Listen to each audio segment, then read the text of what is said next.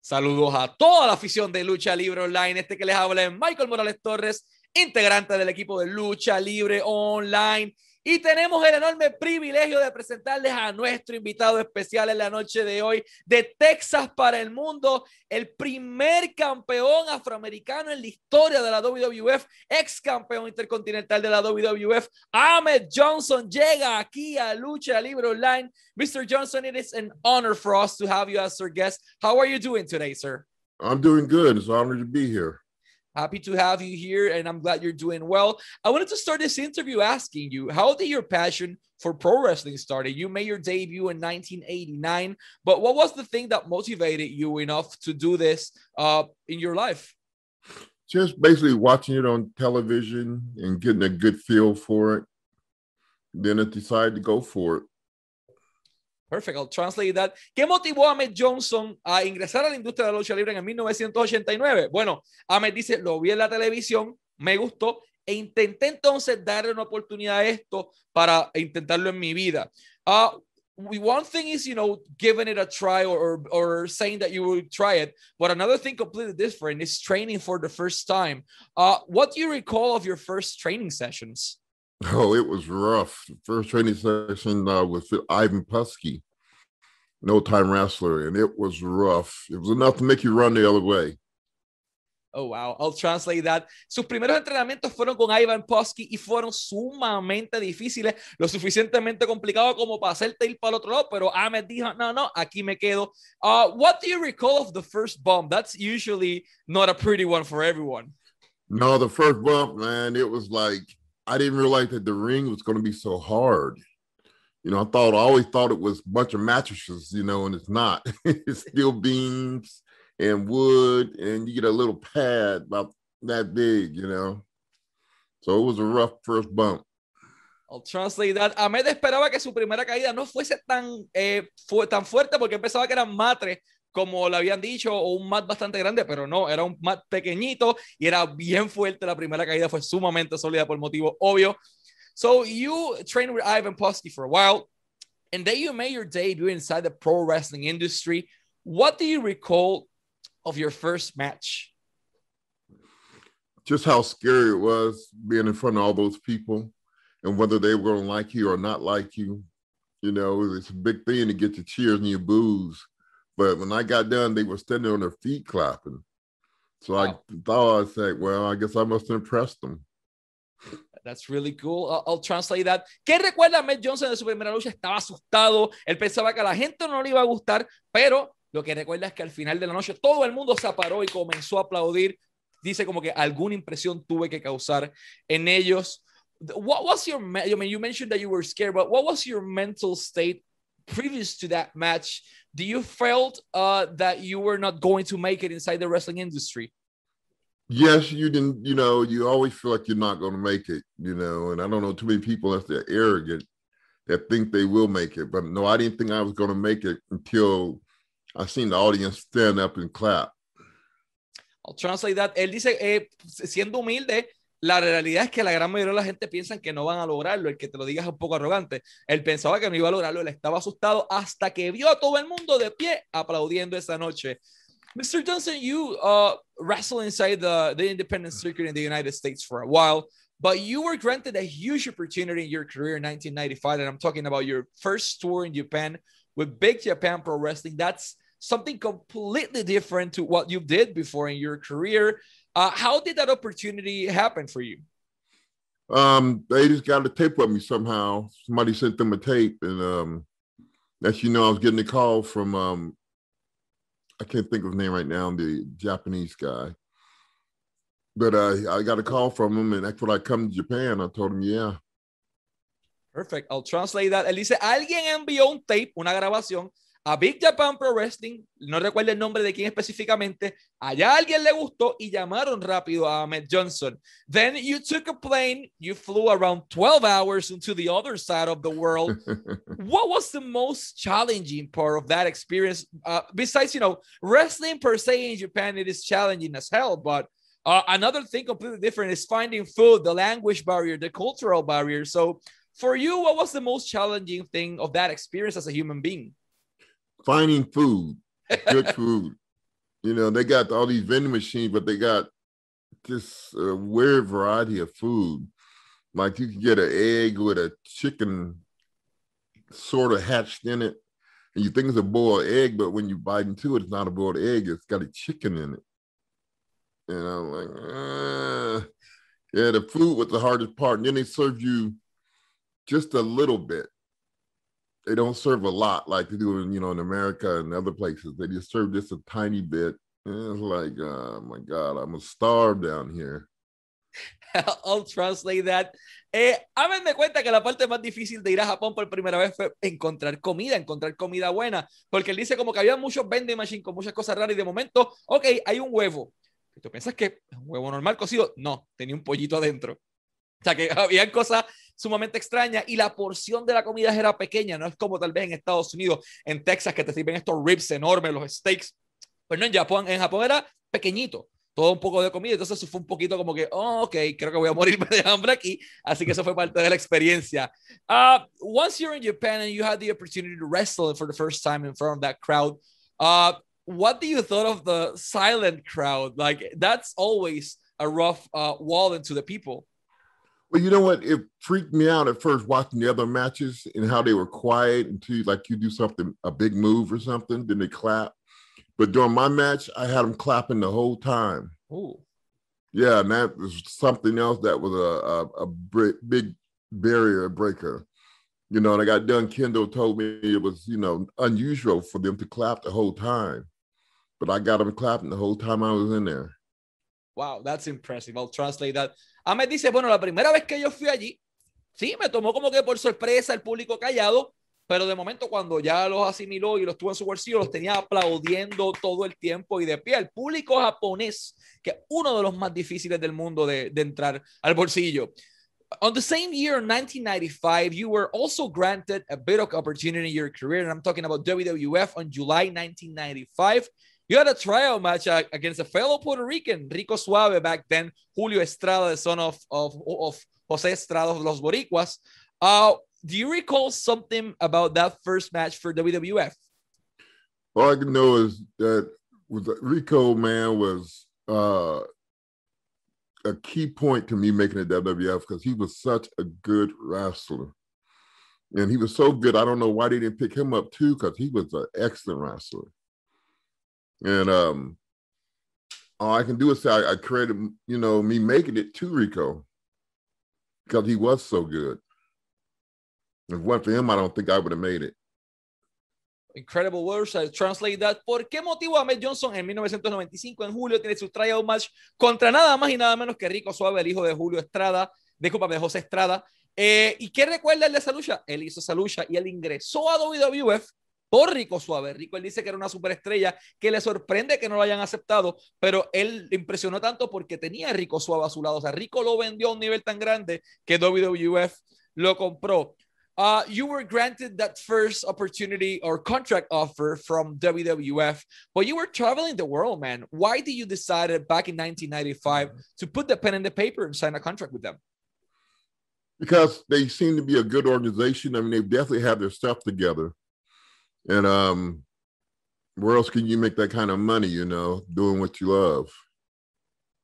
Translate that. ¿Por qué motivo el firma con WWF? Bueno, era una organización buena, estaban bien organizados y donde rayos iba a poder hacer esa cantidad de dinero haciendo lo que amo. Así que puse el bolígrafo en el papel y se fue para WWF. So you signed it, you put the pen on the paper with them, you are now a WWF superstar.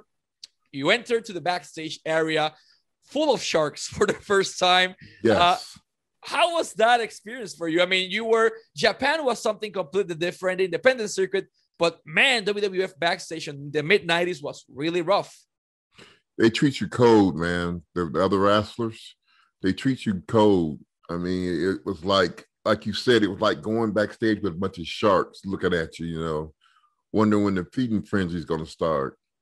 And um, I don't know, had a lot of jealous people there, man. A lot of jealous, jealousy. Translate that. Él llega backstage por primera vez y como yo digo, se encuentra con un montón de tiburones. Él dice, te tratan de manera bien fría, hay mucho celo profesional, es un ambiente bien difícil. Obvio, es, es un tipo enorme, fuerte, vas a pensar que es competencia y lo trataron exactamente como eso mismo, como competencia. You made history not only in the WWF but for the whole uh, African American community and the whole wrestling industry. And I'm talking about 1996 King of the Ring. You were the man who defeated Goldust to crown yourself Intercontinental Champion, WWF Intercontinental Champion, and being the first African American in the WWF to earn a title. Uh, that was history. You were, you know, the person that opened the doors for people like Kofi Kingston, Mark Henry, Bobby Lashley, Bianca Belair, uh, The Rock, among Mark Henry, among many, many, many others, D'Lo Brown.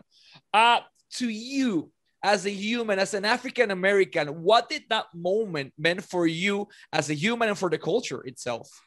Um, it was a big moment. You know, I was glad to do it. And especially out in Wisconsin, you know. I don't think there's too many minorities in Wisconsin. oh, there are.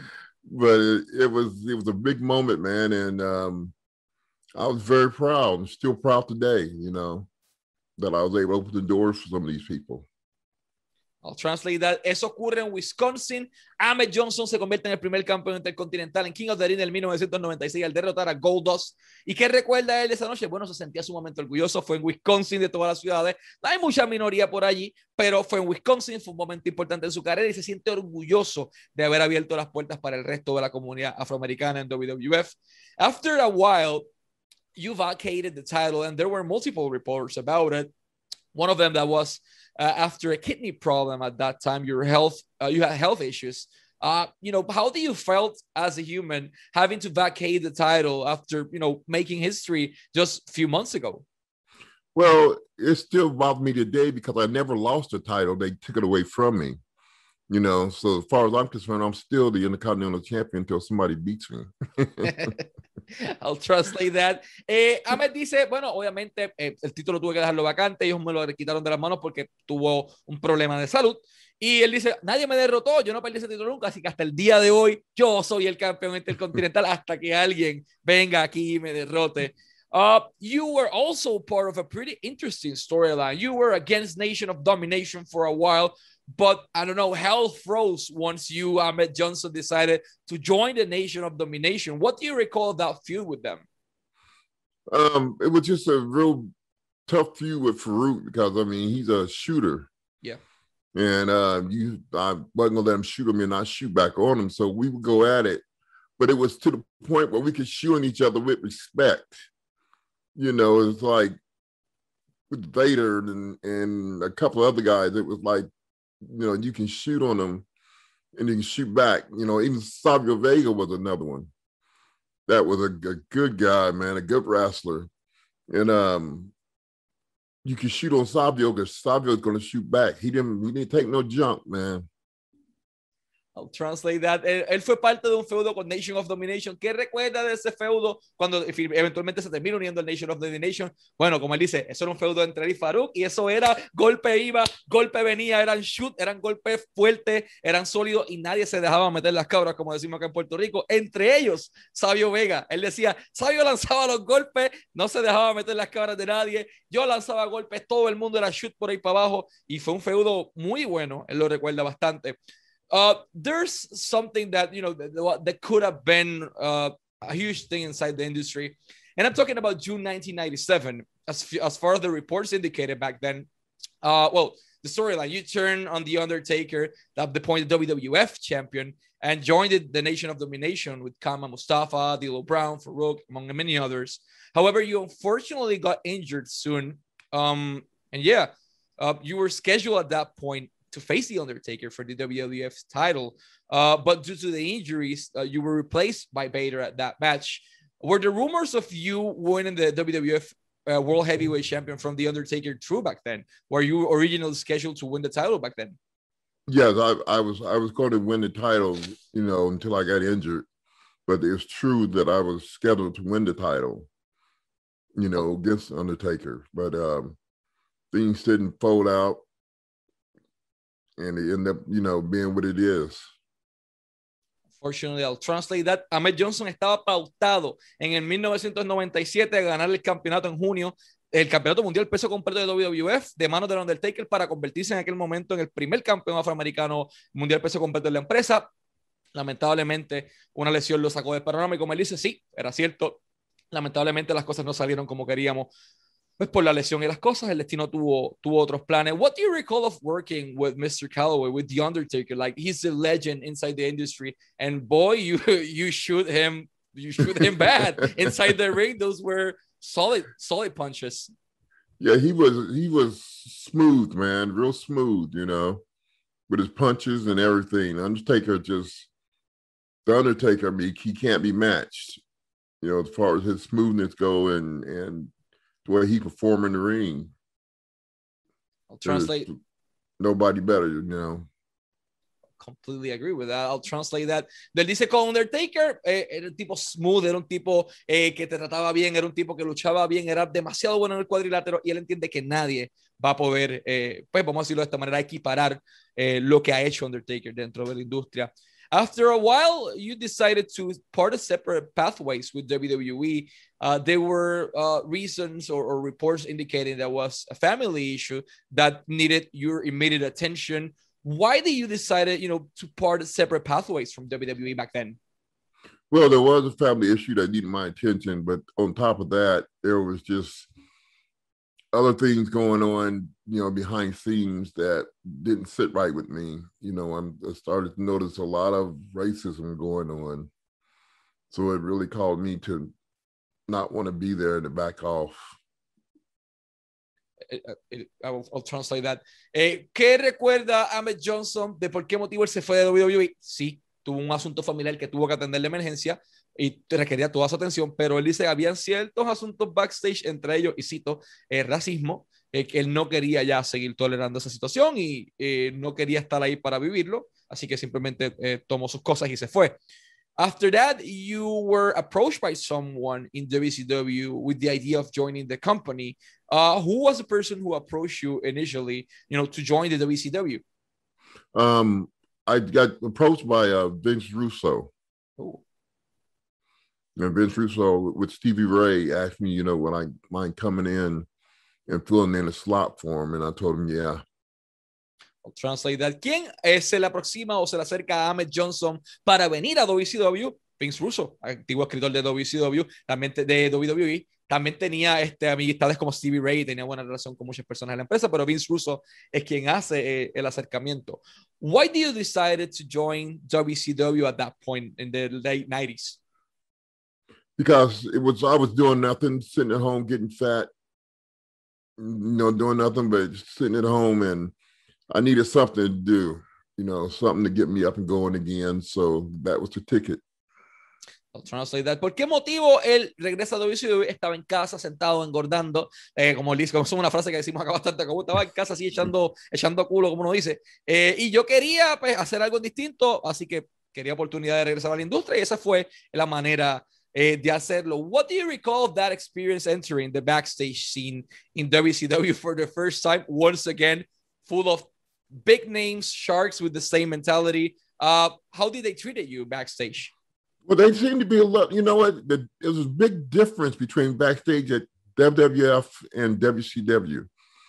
WCW, they seem to be a, a whole lot smoother, or I'm, I'm to myself type of deal.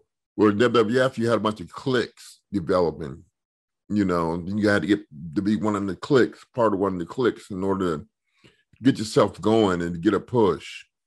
But in WCW, they didn't have that. They had a bunch of guys who were, I guess you could say they mind their business and they were basically out for themselves, you know, which is cool with me. But uh, WWF, it was totally different. Perfect. I'll translate that.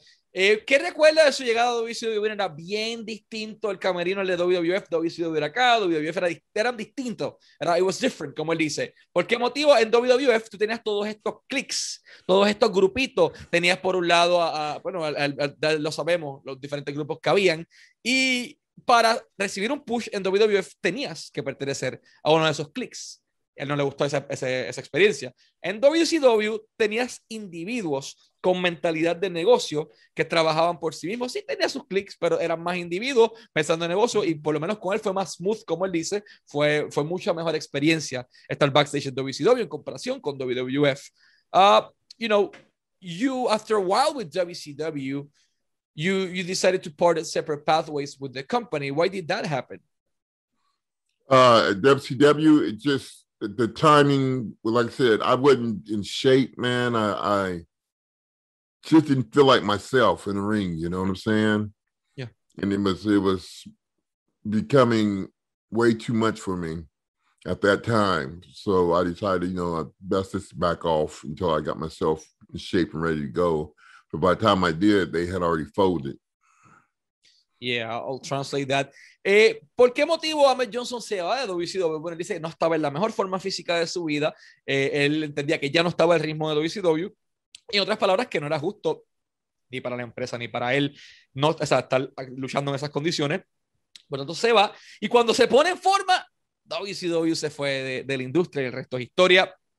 Why do you think, at least under your opinion, was the principal reason that WCW went out of business. I got Eric Bischoff's opinion, Vince Russo, I don't know, Bret Hart, many people inside the, the company. But I want to know Ahmed Johnson's version of the story. Why do you think it didn't work? It was too many hands in the pot. You know, there was too many people making decisions, too many people deciding who did what and how this go over and that go over. And it really messed things up. You know, like WWF, you got one boss and one boss only. WCW, you had a bunch of bosses, you know, telling you to do a bunch of different things. And it just, like I said, it was every man for himself in WCW. Perfect. I'll translate that. ¿Por qué motivo eh, WCW eh, sale de la industria, en la opinión de Matt Johnson, habían demasiadas manos en la olla, too many hands in the pot, como él dice. Eh, en Vince McMahon en WWF era, obvio, solamente un jefe, era Vince. En WCW todo el mundo quería ser jefe, todo el mundo tenía las manos ahí y para él entiende que ese fue uno de los motivos principales por los cuales la industria eh, WCW sale de, del mercado, vamos a decirlo de esa manera. After, you know, WCW closed, you got back in shape and you got back inside the, the independent circuit but you decided to hang up the boots and decided to retire from in-ring action. Was it because the same reason? You thought you weren't performing at 100% yeah just i wasn't performing 100% like i did you know in wwf and once you know you want to retire on your own terms you know and it got to the point where i knew i wasn't performing like i had in the past so i just decided it was time to hang up the boots Yeah, makes sense. I'll translate that. ¿Por qué motivo Ahmed Johnson decide retirarse? Él entendía que ya no estaba al 100%, entendía que no estaba en la mejor forma física y él quería estar en esa 100%, pero como lamentablemente no estaba, él decide entonces enganchar las botas. After retiring, you did many things with your life, but one of them, you studied criminology. I mean, that's really, really impressive. Why did you decided to, uh, to you know, to pick that career for your life? Um, because um, my brother's chief of police down in um, Fort Pierce, Florida. And then I got my son, who's also a cop, and my other son worked for the prison. It's just that, you know, I, there's a lot of family in the business. Perfect. ¿Por qué motivo Ahmed Johnson decide estudiar criminología? Bueno, su hermano era, era sheriff, era jefe de la policía allá en Florida, su, su hijo es policía, eh, su otro hijo trabaja en la cárcel también como guardia penal o policía penal, eh, y ya había demasiadas personas en esa industria, así que eh, era el momento de hacerlo. What did Ahmed Johnson did for a living after retiring for the pro wrestling industry? You ended up uh, studying criminology. Did you become a cop? No, I decided not to do that. I just decided not to. After hearing some of the horror stories from my brother, I decided not to do that, man. And um, basically, just been retired and living off, you know, some of the money I saved and doing pretty good. Awesome, I'll translate that. Uh, ¿Qué hizo Ahmed Johnson después de la industria? Bueno, estudió criminología, pero decidió no ejercerlo por la historia de horror que vivió su hermano, no entramos en mucho detalle, Eh, pero él ahorró mucho dinero y él está viviendo retirado, tranquilito en su casa, con sus cosas. Él está viviendo muy bien económicamente. Uh, going back into the wrestling industry, how was your relationship with Vince McMahon? You worked for the man uh, for a few years, so you know, did you had any you know experience, good experiences with him that you want to share? Well, I had some good experiences with him, and when I left, I don't think he was too happy that I was leaving in the way I left. So um, he's basically, you know, got a chip on his shoulder about me. So I just don't think he was too happy the way I left the company. Makes sense. I'll translate that. ¿Cómo fue la experiencia con Vince? Tenía, tenía muchas buenas historias hasta que se retiró, hasta que se fue de la industria de WWF específicamente. Vince lo tomó personal y como que tiene ese chip en su, en su hombro, como el todavía dice, tiene ese peso en su hombro y no terminó muy bien la relación.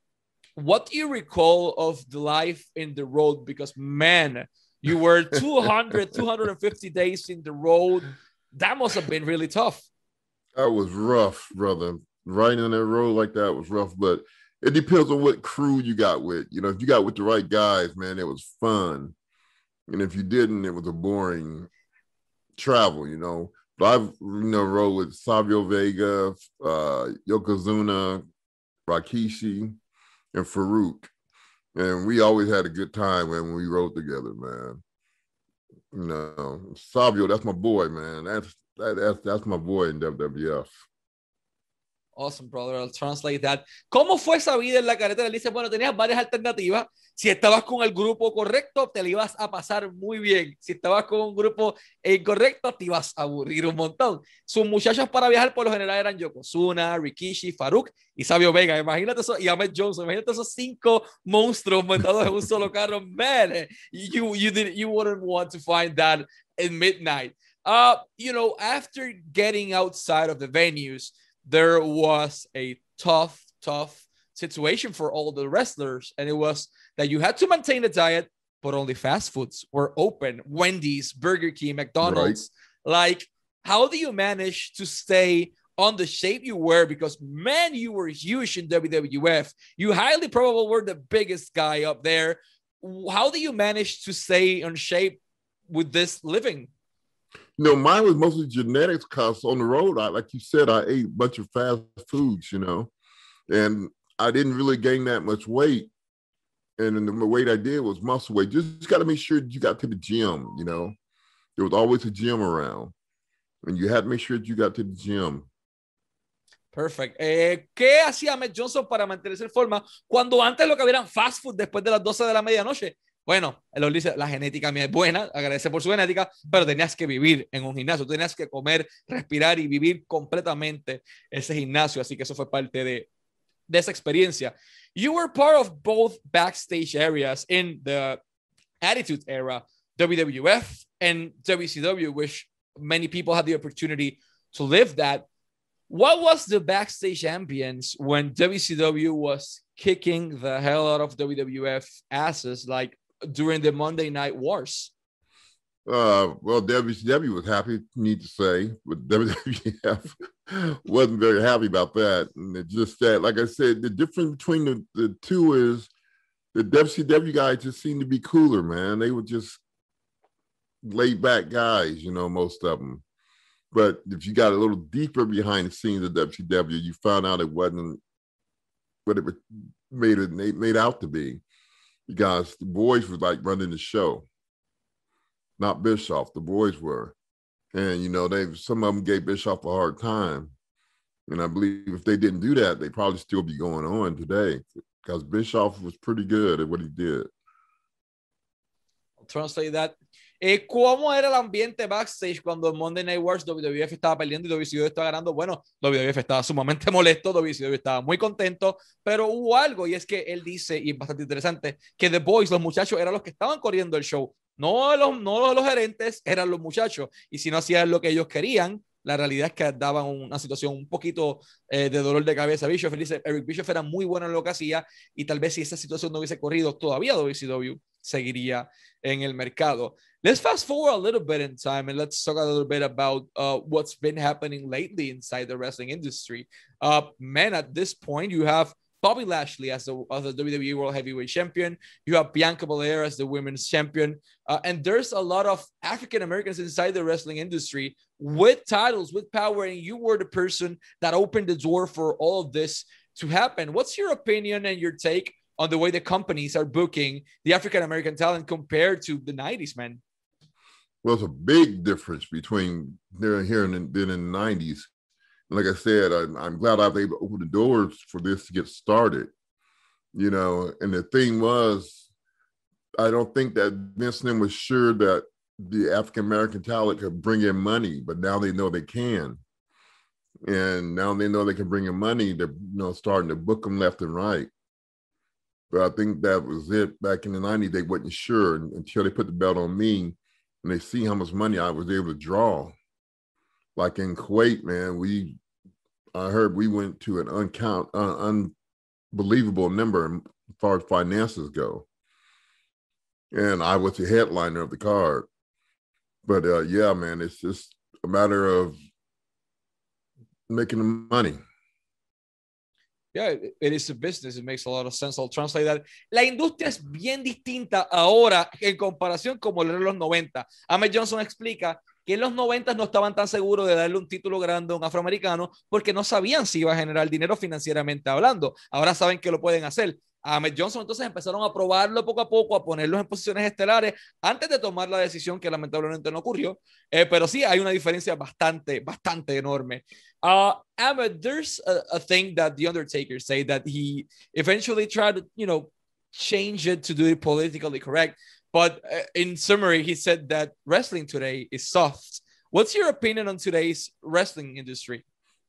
I don't pay, pay too much attention to it, man. It's, it's getting too soap operas for me.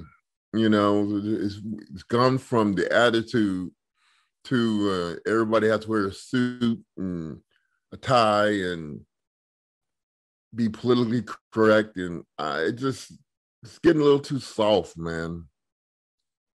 Yeah, I'll translate that. Él dice Eh, no lo culpo, venimos de una era en donde había que ponerse la, la corbata, el gabán, totalmente, de lucir fuerte, de ser eh, este tipo de, de, de, role model, porque era lo que eran en aquel momento. Y dice que sí, que la industria se ha vuelto mucho más suave, más blandengue, más, más frágil.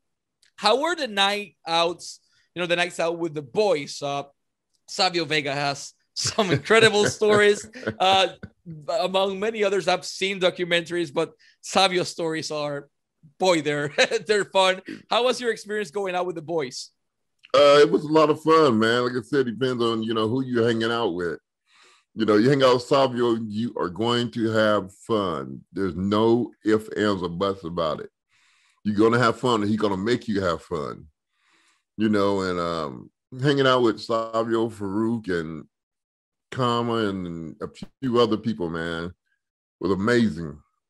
It was some of the best nights I've had in my life. I'll translate that. Él dice, se la pasó bien con los muchachos, pero Savio, Savio era su go-to todo el tiempo para janguear, para irse de fiesta. Eh, sabio era la persona, sabio no, no habían if ni buts, no habían por qué, no habían, eh, eh, no habían excusas, vamos a decirlo de esta manera. Sabio te iba a hacer que te divirtiera y eran sus muchachos, como él dice, el mismo Rikishi, el mismo Farouk, estaba Sabio Vega, eh, Yokozuna, era, era su crew, eran sus muchachos, así que siempre, siempre tuve esa dicha de cuando estaba con el grupo correcto, la pasaba de maravilla. Uh, Mr. Johnson, before we go to our last question, I wanted to thank you so much for your time. It's been a complete honor to have you here as our guest. Last but not least, sir, what's so special about the wrestling fans for Ahmed Johnson? Without them, man, they wouldn't. They, they, they got me pumped up every time I come out. They got me pumped up, ready to go. And without the fans, man, it's it's nothing.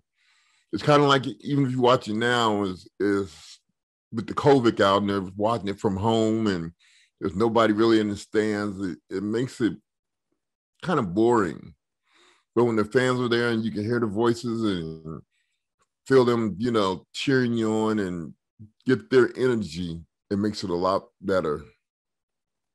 Yeah, I'll translate that. ¿Qué especial tiene la audiencia de la lucha libre para Mike Johnson? Lo son todos.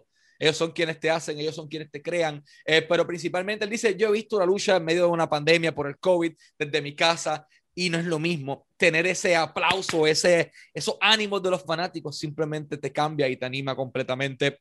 Once again, Mr. Johnson, thank you so much for your time. Always wishing you success in your career and in your personal life. And it's been an honor to have you in our show. Thank you, brother. You one of the best interviewers I've done in a long time. You have your stuff together, and I really appreciate that. It's an honor for me. I really appreciate those words, sir. Uh, and let's close it with, estos fueron Ahmed Johnson, el primer campeón intercontinental y lo más importante, el primer campeón afroamericano en la historia de la WWF, Ahmed Johnson, futuro integrante del Salón de la Fama, y Michael Morales Torres para Lucha Libre Online, la marca número uno de Pro Wrestling y Combat Sports en español.